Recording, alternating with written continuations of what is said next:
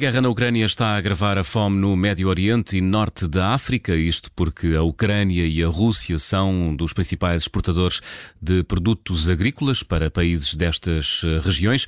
Miguel, o alerta é deixado pela organização Human Rights Watch. A organização internacional apela aos eh, governos para que tomem medidas eh, por forma a que o problema não se agrave ainda mais. A Human Rights Watch pede urgentemente que os governos protejam o direito à alimentação dos países mais desfavorecidos.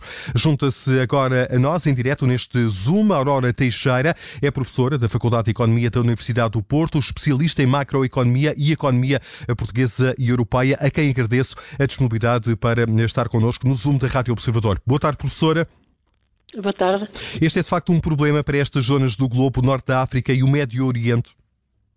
Sim, eh, portanto, como disse bem na peça, portanto, a Rússia e a Ucrânia, juntamente, no que diz respeito, por exemplo, ao comércio mundial no, de, de, de, produtos, nomeadamente óleo de girassol, representa mais de metade da cota do comércio internacional e os países africanos são relativamente expostos, não é? Os países, quer os africanos, quer aqueles que são países ditos de, de desenvolvimento intermédio, de baixo desenvolvimento, eh, estão muito expostos, por exemplo, à importação, são muito dependentes da importação de trigo, nomeadamente, e 44% do, do trigo importado de África provém destas duas, destes dois países, da Rússia e da, da Ucrânia. E há cerca de 15 países ao nível de África que importam mais de 50%, portanto, mais de 50% das suas importações de trigo vêm destes dois países, o que significa que, eh, em virtude da guerra e da crise de abastecimento, há uma escalada enorme ao nível de preços dos bens alimentares, já para não falar dos preços dos bens energéticos, dos quais eles também são extremamente dependentes. E, e isto provoca, na base da cadeia alimentar, um grande aumento do, dos preços e, portanto, pressões inflacionistas muito elevadas. E estas pressões eh, para um aumento muito intenso dos preços vai já, já agravar desde a já muito frágil situação que estes países vivem, em termos económicos e em termos financeiros, e, portanto, esta escassez de, matérias-primas ou bens, de bens alimentares e energéticos vai, uh, uh, muitas das vezes, provocar não só escaladas de preço, mas também conflitos internos. Uh, muitas das vezes revoltas, não é? Porque como facto, já tivemos de resto no passado, são, não é? Em alguns países. Eles já são, já têm, já, já, são muito pobres e normalmente este tipo de impactos macroeconómicos, uh, de equilíbrios macroeconómicos, o que vai fazer é uma redistribuição dos rendimentos que vai ainda tornar mais difícil a vida das pessoas mais pobres, não só dos países mais pobres, mas dentro dos países mais pobres, as pessoas mais frágeis, mais, a população mais, mais pobre, que, cujo orçamento familiar não é, é mais dependente deste tipo de bens, dos bens alimentares. E, portanto, para além disso, hum, nós temos, com um aumento muito acentuado dos preços das importações, um, um, desequilíbrio ao nível das balanças das contas externas destes países, não é? Uh, que vai provocar desde logo, uma desvalorização das suas moedas, um desequilíbrio financeiro que vai agravar o desequilíbrio que, uh, e a crise económica uh, que é provocada por esta, por esta escassez de bens e serviços. Portanto, Portanto vamos ter aqui uma série de, de eventos é um em, em, em é? cascata, não é? Exatamente, é um ciclo vicioso em que estes países, pela sua já frágil situação económica, são ainda mais expostos a, a, a, estes, a estes riscos, a estas incertezas, que já não são bem incertezas, não é? Já, portanto, os preços já estão numa escalada tal que necessariamente estes países vão ter que uh, uh, ter ajuda, uh, de maneira a que se evite também a instabilidade. Ia no sentido, ia no, instabilidade... ia no sentido da nossa próxima pergunta era perguntar-lhe se se o que se prevê, não havendo novas fontes de, de, de, de, de cereais eh, disponíveis eh, nos próximos meses eh, no planeta, se isso reforça a necessidade de aumentar a ajuda alimentar aos países africanos.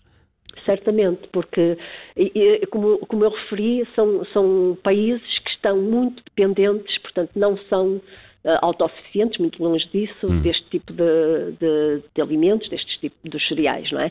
E, portanto, uh, o que é, é, sempre uma necessidade para estes países agora vai ser de facto dramático. E se não existirem ajudas dos países mais desenvolvidos para os países que, que estão nesta situação, é, é, é, é, de emergir, além da guerra, também nestes países depois os conflitos internos, porque basicamente a fome gera necessariamente revoltas e, como já temos visto historicamente, não é? E, portanto, estes países são, são muito propensos a este tipo de instabilidade também e conflito interno. Hum. A alternativa poderá ser os Estados Unidos reforçarem o seu programa de ajuda alimentar? Sim, uh, portanto, o, como também são grandes produtores e, portanto. E tem, e tem, e tem corrija-me se estou enganado, mas tem uma percentagem da sua produção anual dedicada precisamente ao, ao, à ajuda alimentar. É, aliás, um mecanismo de controle de preços que já existe há muitos anos nos Estados Unidos. Creio sim, que ainda sim. se mantém. Exatamente, e portanto, não, não Poderá ser aumentado essa percentagem de 2 para eventualmente 2,5%, 3% ou 4%? Sim, tem que ser bastante, tem que, essa, essa pressão também sobre os Estados Unidos tem que ser feita em termos internacionais, de maneira a que de facto mitigue uh, o problema, que é um problema muito sério, preocupante e, e uh, tendencialmente explosivo, ao nível dos países da África. Professora, tem acompanhado este, acompanha estas questões de forma mais próxima. Uh, tem o mundo ocidental, a União Europeia e os Estados Unidos em particular, está devidamente atentos a este problema uh, e a antecipar estas dificuldades que aqui relatou e elencou? eu penso que nesta fase há sempre os esquecidos da vida, não é? Os esquecidos da, do mundo também. Eh, graças a organizações não governamentais, eh, de facto, eles nunca são esquecidos, mas não há dúvida que nesta primeira fase os países estão a olhar eh, precisamente para os seus umbigos, não é? Ou seja, é preciso fazer mais para, de facto, atenuar o sofrimento que está a ser, que, que, estão a passar e que vão ainda passar de forma mais gravosa os países mais pobres.